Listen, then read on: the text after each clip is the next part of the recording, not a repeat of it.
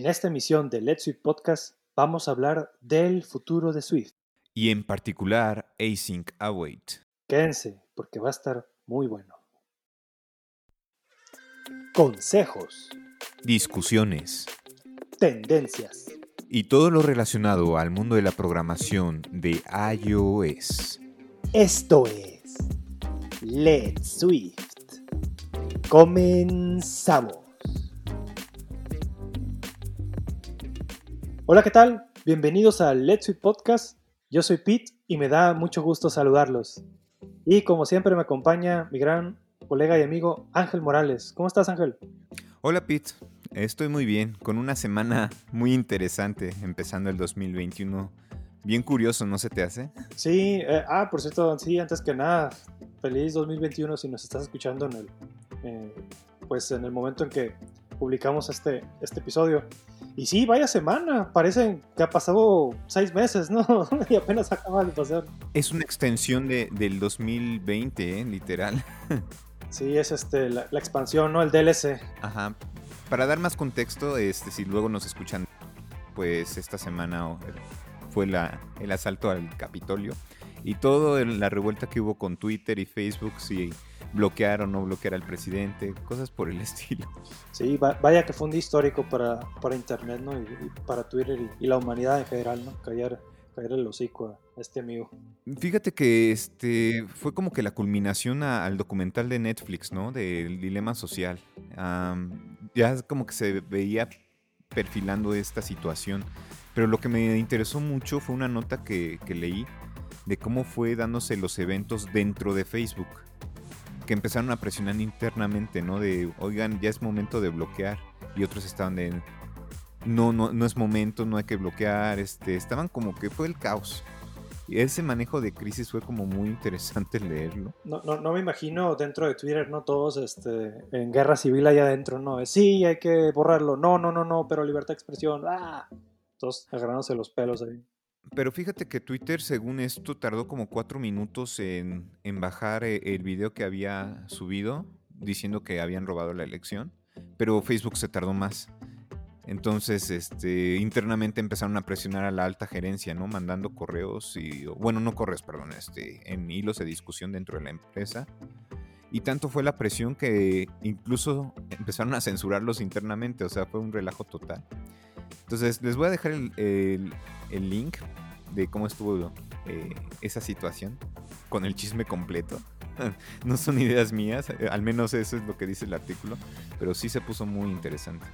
Sí, pues bueno, empezamos bien cargaditos, ¿no? Con, con temas políticos, pero bueno, era, era parte porque ya va a haber cambio de presidente y bueno, a ver, esperemos que, que todo vaya bien, ¿no?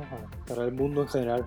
Simón, y que pues en cuanto a tecnología, pues este año Apple libere nuevas este, mejoras al lenguaje, al Swift, y libere nuevos artículos, digo, nuevos este, dispositivos. Sí, yo- creo que definitivamente este año va a ser de nuevo la parte de- del procesador eh, pues de Apple, ¿no? Para las computadoras. Eh, tan esperado. Yo estoy esperando al menos que le pongan otro puerto a, a la de 13 pulgadas ya para ahora sí hacer fila, ¿no? Ahí en la App Store para comprarme uno. O que integre el cargador, ¿no? El cargador del celular dentro de, de la cajita que te dan el iPhone 12, ¿no? No, eso ya perdí la esperanza. No, o sea, e- eso creo que ya no. Y hay rumores de que, y esto no, no es broma, ¿eh? Eh, de que le pueden quitar, le están pensando quitar el conector Lightning. Ya, o sea, no, no tenga ningún puerto y que por pura carga inalámbrica, eh, así como el Apple Watch, tienes Apple Watch y lo conectas por imán, algo así, que no va a venir incluido, claro. Ok. No dejo de pensar en la analogía con Nintendo. O sea, Nintendo se hace eh, sus ganancias con base a vender este accesorios que complementan tus, tus juegos.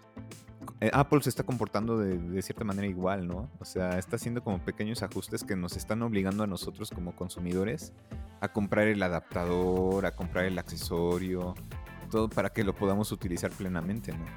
Sí, pues, pues estás atrapado en la, para bien o para mal, en, un, ecosistema, ¿no? Que en general funciona muy bien, ¿no? Yo creo que ya quisieran muchas marcas hacer este tipo de ecosistemas tan sofisticados, pero ellos ya que tienen, pues tenían el software a su, a su disposición y, y ahora el hardware más que nunca, pues, entonces básicamente tienen el, Sí. el monopolio interno, ¿no?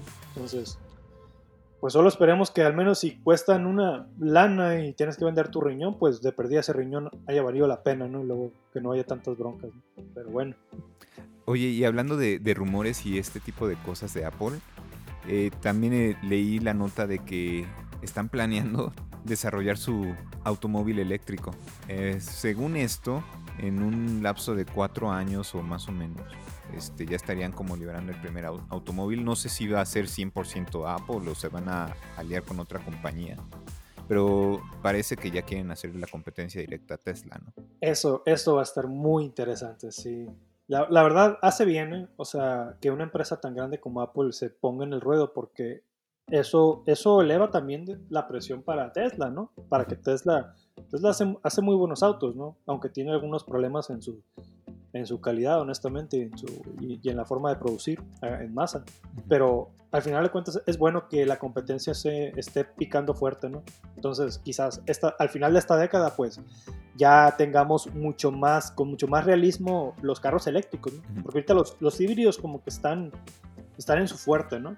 Eh, pero la parte eléctrica todavía está medio pensándose por, lo, por el costo y por, y por el rango, ¿no? Pero ya poco a poco el rango deja de ser algo eh, pues no, tan preocupante, ¿no? Pero bueno, ahora la, bronca es ahorrarle, ¿no? Para que, para que te alcance para, un carrito de esos. Exacto. lo bueno de la competencia, como tú bien señalas, es que esperamos a que los precios bajen, ¿no? Y sean más accesibles para los consumidores y no gastes más de un millón de pesos comprándote tu Tesla.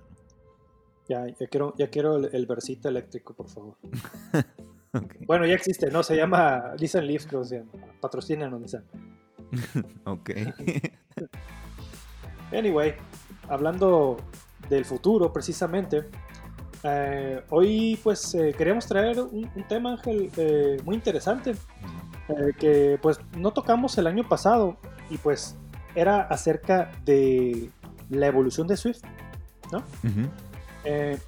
Si ustedes recordarán, en el año 2014 Swift fue liberado, ¿no? Como nuevo lenguaje de programación para las plataformas de, Apple. Pero en 2015, cuando lanzaron la versión 2.0 de Swift, Apple decidió liberar eh, el lenguaje para hacerlo open source. Y eso fue algo bastante bueno, porque ahora permite que prácticamente cualquier persona eh, pueda aportar a, contribuir a mejoras hacia el lenguaje, ¿no? Eh, de diferentes formas, ¿no? Y con lo cual se creó pues básicamente un, repositorio, una plataforma que se la vamos a dejar en la descripción del podcast. Eh, por si no la conocían, se llama Swift Evolution. Y en Swift Evolution ustedes pueden ver eh, documentación sobre las propuestas que diferentes personas eh, están subiendo para complementar y, contribuir a, mejorar el, lenguaje Swift, ¿no? Cosas que todavía quizás no tenga y que a lo mejor otros lenguajes ya más, más, con más antigüedad sí lo tienen y facilitan mucho la vida, pues permite que puedas homologar eso, en este caso para Swift, ¿no? Así como pues ver eh, otra documentación acerca de pues eh, los cambios anteriores que, ha tenido el lenguaje, eh, cuando se anuncia la siguiente versión, cuando es liberada, etcétera. Está, está muy interesante. Y, así te das cuenta de los futuros, las cosas futuras que vienen, ¿no? Entonces, si, si te preguntas cuándo van a, o qué va a venir en la siguiente versión, pues tú te puedes meter aquí a este repositorio y, tú puedes ver directamente un documento, de hecho, que te enlaza a, swift.org y tú ves el proceso de, el estatus de revisión de cada una de estas cosas que, que van a ir liberando. Entonces, está muy padre. Si no lo han visto, se los recomiendo bastante. Pero eso quiere decir que uno como desarrollador puedes este, subir una propuesta, ¿no? O a esa plataforma y decir, eh, noto estos problemas o me gustaría que Swift tuviera estas funcionalidades. Y, Así es. Ajá.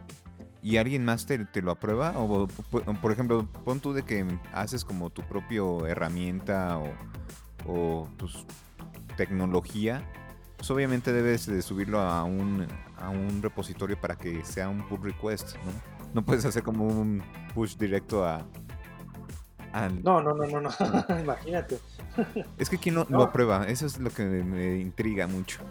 Eh, pues, mira, no te, mentiría si digo exactamente quién, ¿no? Pero supongo que primero debe haber ingenieros de Apple que estén, que estén ahí monitoreando, ¿no?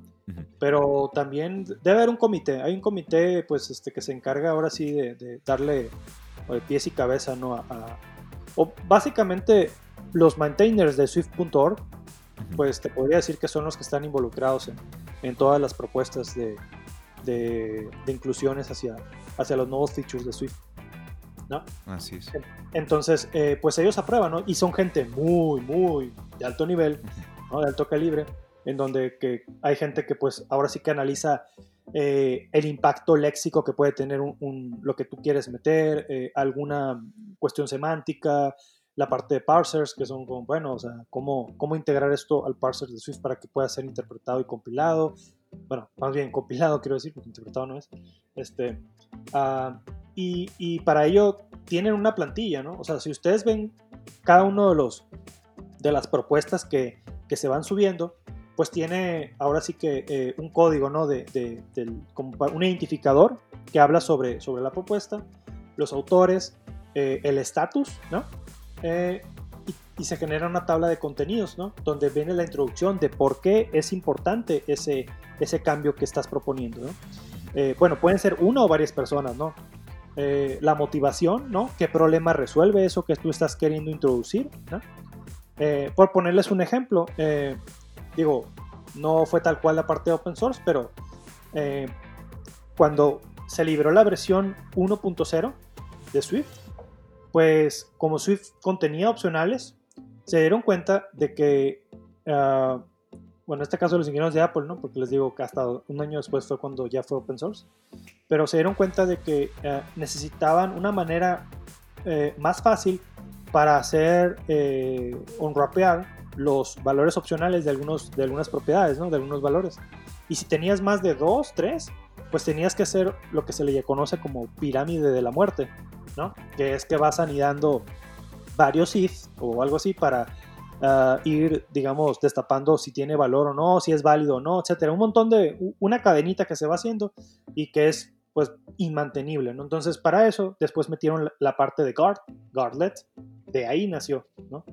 Entonces, cosas como esas son las que puedes ir metiendo, ¿no? O sea, que ves una bronca de ese tipo y, y, bueno, aquí está mi propuesta, ¿no? Y, bueno, hay mil, hay, ah, bueno, miles, ¿no? Pero hay bastantes propuestas y, algunas están, pues, dos, tres fumarolas, la verdad, pero, pero muy, robustas en el sentido técnico, ¿no? De explicar a detalle por qué estamos metiendo esto. Ok, y todos, obviamente todas esas propuestas se, se mergean y sale una nueva liberación completa, ¿no? La siguiente que estamos esperando es Swift 6, si no me recuerdo, ¿no? De hecho, de hecho viene eh, en el documento de, Swift Evolution, habla de que se anunció en, noviembre la versión de Swift 5.4. No está liberada, fue anunciada solamente, pero quiere decir que la siguiente 5.4, con algunas mejoritas. Y quizás después de esa, a lo mejor ya venga Swift 6. de hecho, lo más probable es que Swift 6 sea introducido hasta, hasta junio, ¿no? Cuando ya sea la conferencia de Apple del WWTC. Mm, ok. ¿No? Que tiene más sentido, ¿no? Y aparte como va a haber features 2, 3 importantes, pues, pues es como la gala, ¿no?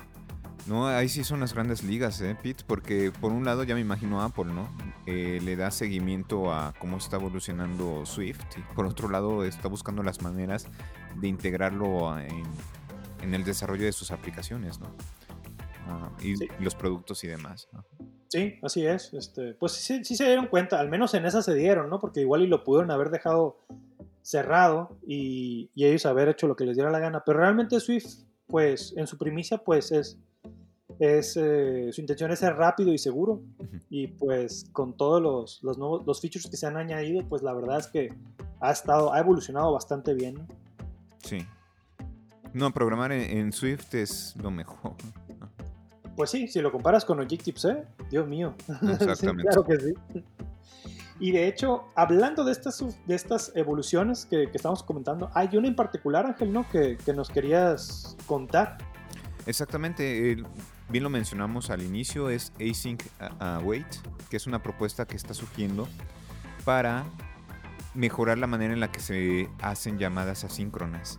Pues, obviamente sabemos que la mayoría de las aplicaciones hacen uso de, pues, llamadas asíncronas para hacer invocaciones de, red, por ejemplo, o que quieres hacer em, formateo de, datos en background y después obtener el resultado en el hilo principal.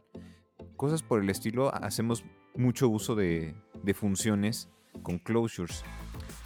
Eh, sin embargo, el problema que eh, notaron los desarrolladores que hicieron esta propuesta de Async Await es que el código se vuelve como verboso o muy repetitivo y, y propenso a errores. ¿A qué me refiero con esto? Supongamos que tienes una función. Y esta función hace una llamada de red y tú estás esperando el resultado.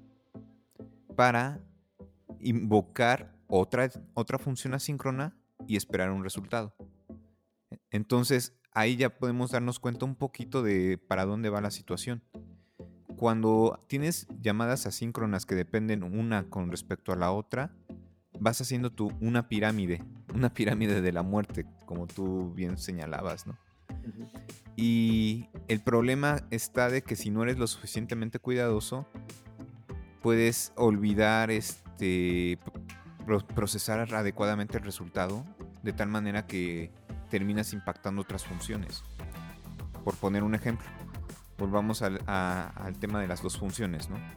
Si la primera función no devuelve un resultado para la segunda función, entonces ahí sí estás impactando. Entonces, este tipo de problemas propone ser mitigados por el async await, ¿no? Y aparte es una manera más elegante de describir tus, tus llamadas asíncronas, porque literalmente tú en una sola línea vas a decir, estoy esperando esta función asíncrona y en otra línea, en otra sentencia, pones, esta es mi segunda función asíncrona que va a esperar el resultado de la primera. Pero obviamente vas a utilizar palabras claves, ¿no? Como async, el await, por ejemplo. El, await sería cosa de estar indicando que estás esperando el resultado de, la función para continuar. Está muy denso, ¿eh? O sea, yo la verdad este, tengo que leerlo como dos, tres veces para agarrarle 100% en la onda porque sí está muy, muy pesado. Sí, eh, pues de hecho, como les decíamos, es que no, no, no es como que, ay, sí, le, voy a cambiar el color a la letrita. No, no, no. O sea, es, es, es, una, es una integración que se tiene que checar que no le vayas a dar, pues ahora sí que en, su mamá, al lenguaje, ¿no? A, la, o que el compiler no se vaya, no vaya a interpretar lo que estás metiendo como una palabra, eh, un identificador diferente, etcétera, o una palabra eh, clave, ¿no? Un keyword, etcétera. O sea, son muchas cosas, ¿no? Ya en términos de análisis sintáctico, ¿no? Y además, pues, ahora imagínate eso, ¿no? Y además, en este caso estamos hablando de métodos asíncronos, pues imagínense, ¿no? O sea, la parte de hilos, este, cuándo puedes usarlo y cuándo no, cómo identificar bien eso. Además, por ejemplo, la inferencia de tipos también, que por ejemplo en la propuesta se dice que eh, una, si tú tienes una variable que hace referencia a un closure que es de tipo, eh, por ejemplo, eh, síncrono, tú, eh, tú, no puedes asignar una, una, función que es de tipo asíncrona. ahí en el, en el, documento, se los vamos a dejar, viene que, que tú simplemente con, con, ponerle async, este, después de los paréntesis de los parámetros, ya puedes hacer referencia a que esa función es, es asíncrona. Entonces no te la va a aceptar una, una variable que, haga referencia a un, closure síncrono. Pero por ejemplo, si tienes un closure asíncrono y le metes un ah, de tipo síncrono, pero, y le metes un otro closure que es de tipo síncrono, por default te puede inferir que, que va a ser de tipo síncrono. No necesitas decirle. ¿Sí me explico? O sea, como que el asíncrono puede contener el síncrono, pero no al revés. ¿Sí me explico? Ah, yo creo que para quienes están agarrándole la onda al lenguaje eh, por primera vez, valdría la pena hacer la distinción, ¿no? ¿Qué quiere decir síncrono y qué quiere decir asíncrono?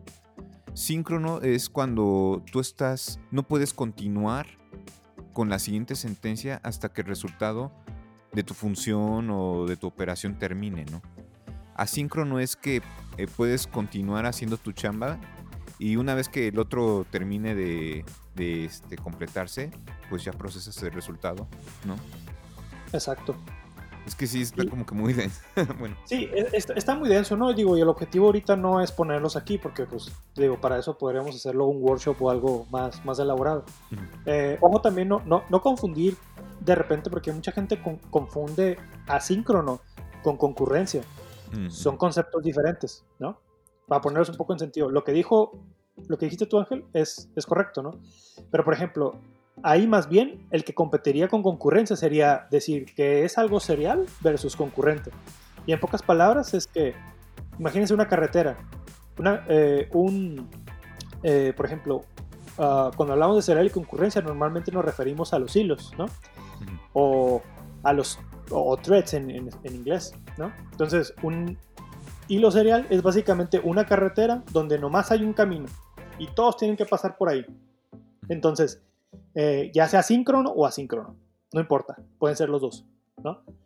Y concurrente es, bueno, tengo bastantes alternativas, ¿no? Tengo mm, eh, este, caminos para agarrar y así, digamos, distribuir un poco el trabajo. Es como cuando estás haciendo comida, eh, estás calentando a lo mejor el, en el fuego ahí unas papas y estás haciendo, estás batiendo unos huevos por allá, estás lavando los trastes, o sea, pero estás haciendo un poquito de todo eh, o sea, no te puedes dividir tú, ¿no? Porque clonarte sería paralelismo, este, pero estás haciendo un poco de todo. Más o menos eso es concurrencia, para no meternos en muchos rasgos, porque luego va a haber gente que va a decir, no, pero no sabes nada de concurrencia. No, no sé, pero por eso no hablo. Este, pero bueno, es, sí, es, un punto importante en el que tocas. Sí, no, uh, sí valdría la pena dedicar un episodio eh, de lleno a hablar sobre ese tema en particular porque pues es un universo, bueno, no un, no un universo, pero sí involucra muchos conceptos, ¿no? Los race conditions, por ejemplo, eh, mecanismos que puedes este, utilizar para evitar de que tus estructuras de datos se vean afectadas cuando múltiples hilos tratan de acceder. y pues también como Apple está ofreciendo diferentes tecnologías como GCD o u Operations. Entonces, yo o Combine, o la programación reactiva. Ah, eso sí no sabía. ¿Sí se puede? ¿Cómo? Eh, el uso de Combine con concurrencia. Eh, pues es que, es que Combine, digo, ya es otro tema, ¿no? Pero uh, digamos, uh, sí, GCD es un, es un tema aparte, pero digamos que Combine agarra lo mejor de todos los tipos, de, todos los tipos de programación, bueno, ¿cómo lo puedo explicar? O sea, de hecho, por eso, se llama Combine, pues, ¿no? O sea, porque combina, por ejemplo, la, parte de notificaciones, la parte de, de, los de, hilos, todo eso, pero en un paquete, en, un, en, una API muchísimo más, más friendly, ¿no? Porque ah, si de repente manejar GCD o, o, notifications, así, tienes que que saber bien lo que estabas haciendo porque si no era un relajo, pues. Es como, como yo quito SwiftUI, pues, o sea, yo pues, puedes tener mucha flexibilidad, pero al mismo tiempo, si no sabes lo que estabas haciendo, de repente ese es un código espagueti horrendo, ¿no? Y con SwiftUI, pues, tratan de, oye, no, mira, pues aquí está el source of true, etcétera, y aquí, aquí van las cosas, ¿no? más o menos un poquito con rieles los, asuntos, ¿no? Eso es lo que quería comentar. Ah, ya, ok.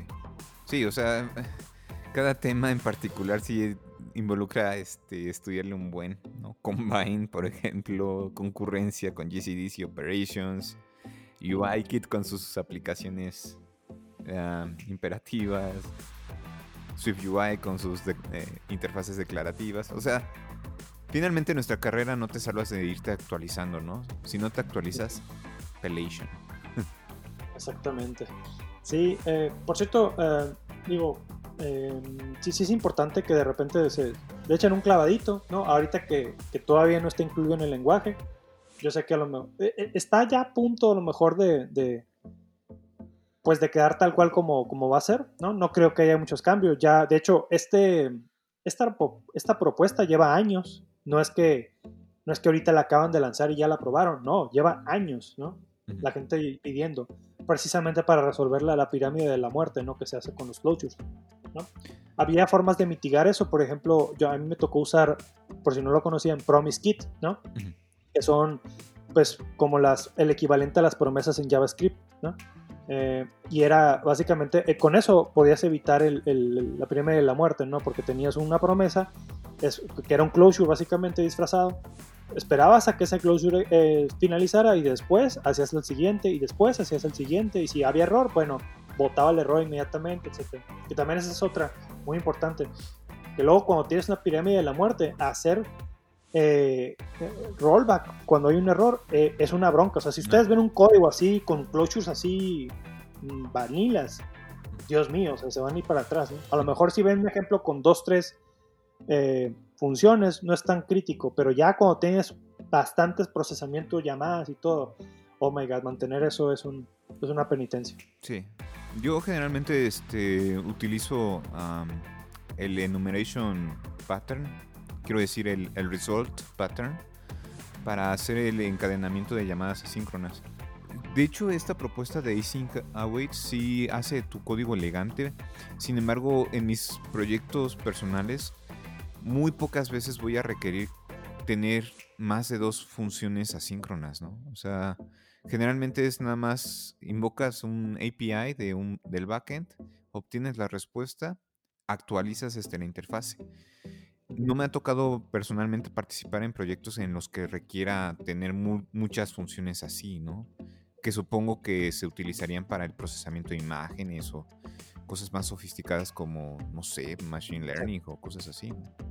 Sí, o sea, al final de cuentas aquí es como uh, el lenguaje va, va, creciendo y las necesidades de algo más complejo también van creciendo, entonces son aportaciones que se le van haciendo al lenguaje. Si tú igual, a lo mejor esto a ti de Sync Await no, no, no, no nos beneficia a la mayoría, quizás no, pero a lo mejor después de esto se hacen aplicaciones muchísimo más elegantes mm. y que, que, a lo mejor de otra manera fueran extremadamente complejas de mantener y, o, o, bueno, o, tuviera una alternativa, pero a lo mejor la escalabilidad, no sé, se perdería, etcétera, ¿no? Creo que aquí, pues, pinta bien, ¿no? Por lo que se ve en el, en el documento, hay bastante, bastante buena pinta de eso. Y solo recalcar una cosa, respecto a la estabilidad de Swift, pues parece que, que todo está bien, parece que todo, o sea, que no, digamos, no rompería gran cosa, salvo que tengas un método que se llame await, porque como se va a hacer una palabra reservada, entonces quizás ahí sí tu código se rompa. Mm. Entonces, para que estén, para que si por alguna razón tienen una función de ese tipo, pues váyanle cambiando el nombre porque después les va a dar broncas. De hecho. No, este tipo de herramientas, pues es bueno saber que ahí están. Puede que no, no las utilices de inmediato. de hecho, como que sería un poco verboso aplicar una sobreingeniería eh, de algo que no está satisfaciendo tus necesidades al 100%, ¿no? Lo que quiero decir es que si ya tienes algo que te funciona y está diseñado pues eh, elegantemente, pues no valdría tanto la pena como tratar de forzar la inclusión de, de una nueva tecnología como esta. ¿no? Sí, exacto. ¿Sabes lo que estaba pensando? Lo que sí me gustaría que cambiaran es eh, la manera en la que se ponen los closures cuando tú pones arroba escaping y no non-escaping. Eso luego termina siendo como que muy confuso, ¿no? Uno como desarrollador deberías de enfocarte en, en sacar las reglas de negocio y no como que pelearte tanto por tratar de entender como palabras o conceptos muy técnicos. O deja tú, y luego tienes Escaping Autoclosure. Ah, no, olvídate. El killer. sí, o sea, por si no lo conocían, Escaping y Autoclosure, les recomendamos pegarnos una leidita ahí en Swift.org. Yo lo voy a hacer.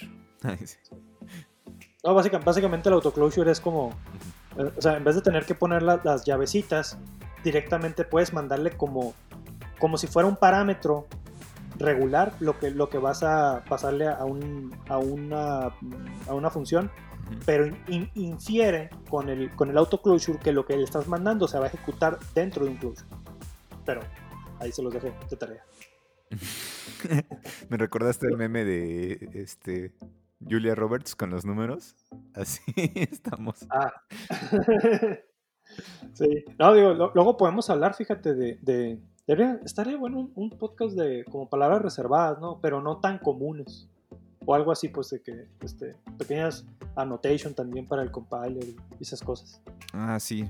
Recuerdo una, por ejemplo, que se utiliza en los structs o en eh, value types, que es como hacen que tu enumeración sea recursiva.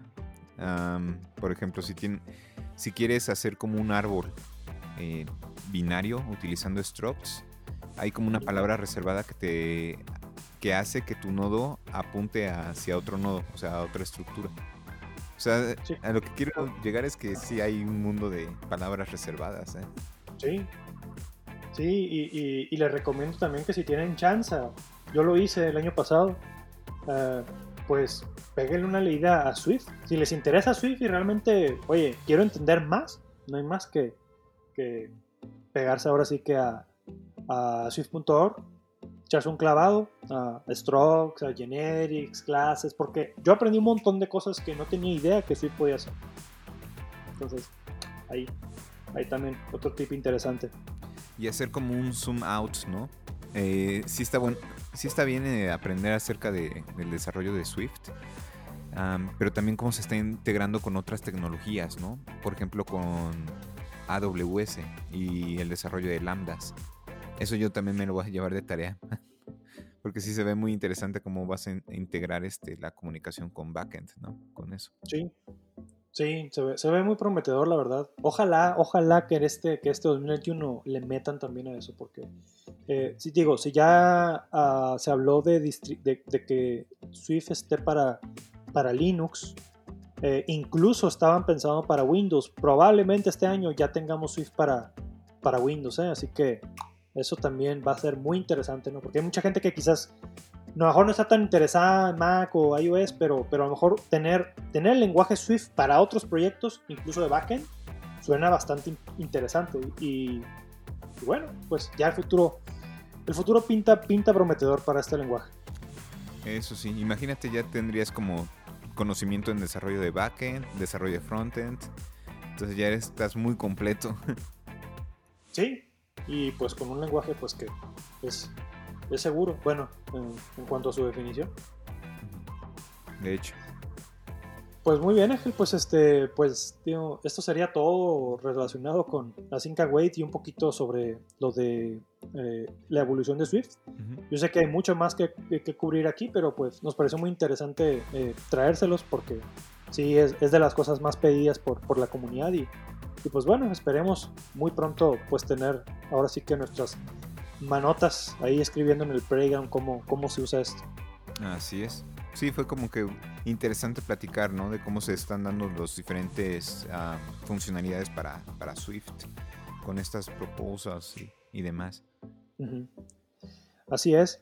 Y pues bueno, antes de irnos, ah, quería, queríamos comentarles también pues que obviamente eh, estamos en, estrenando año y también al mismo tiempo estamos, ah, pues ya, ya, escucharon, ¿no? Eh, mm, actualizamos el intro un poco y tenemos bastantes cosas muy interesantes para esta segunda temporada de, de Let's Swift.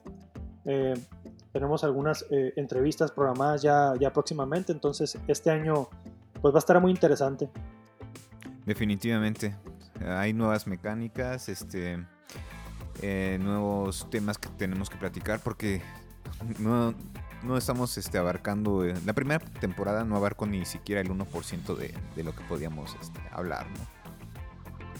Sí, es que hay, hay, bastantes, ¿no? Temas y cosas, pero falta tiempo también. Así es. Nada más que yo pediría a, la comunidad este, que nos manden un, un tweet, un mensaje de qué temas les gustaría que platicáramos, ¿no? Si quieren que hablemos de temas estrictamente técnicos o también temas que tienen que ver con los soft skills de un desarrollador, su día a día, estaríamos como que agradeciéndole su, participación y comentarios. Claro que sí, ya saben, nuestra cuenta de Twitter es eh, arroba podcast. Eh, pues, eh, ¿tu cuenta Ángel cuál es? Ah, es arroba Ángel Moralesca, se las dejo en la descripción de los comentarios. Y también invitarlos a nuestros canales de, YouTube. Ah, ¿Cuál es el tuyo, Pete? Eh, bueno, mi canal se llama eh, Swift and Tips, ahí en YouTube. Eh, también tengo mi cuenta de Twitter, Swift and Tips, y mi cuenta de Twitter personal es Pit500, PITT500. Para quienes nos están sintonizando por primera vez, ¿de qué es tu canal de YouTube? Pues está orientado hacia tutoriales, ¿no? De, principalmente de Swift y Swift UI, ¿no? También quiero tocar algunos temas que yo he vivido, ¿no? Sobre soft skills que me han ayudado, ¿no? Pero en general eh, ese es el foco de mi canal, ¿no? Pero igual, cualquier cosa o comentario eh, es bienvenido. Perfecto. Y en cuanto a mí, pues mi canal es, lleva mi mismo nombre, Ángel Morales y pues me dedico a hablar sobre tutoriales de desarrollo de aplicaciones. Por el momento hay videos de UI Kit, pero prometo ir desarrollando de Swift UI, cosas por el estilo. Perfecto, buen complemento ahí. Sí, ¿eh? bien como supercampeones con Oliver Atom y Steve Huga, así estamos nosotros. bueno, ya no se me ocurrió nada, pero sí, bastante, bastante buen, buen contenido tenemos para este año y pues eh, esperemos eh, pues ahora sí que dar, darle nuestro mejor esfuerzo para traerles todo lo que ustedes puedan necesitar y, pues que, este 2021 sea maravilloso, ¿no? Sabemos que pues en muchas cosas parece que van a ser igual que el año anterior, pero al menos en la parte profesional esperemos que, podamos apoyarlos con algo, ponernos un granito de arena. Así es, eh, nuestra misión pues es contribuir a la, a la comunidad, ¿no?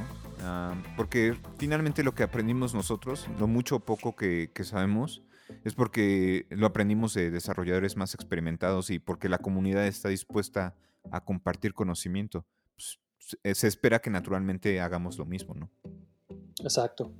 Y pues bueno, Pete, yo creo que con esto cerramos el episodio. No sé si tengas un comentario adicional.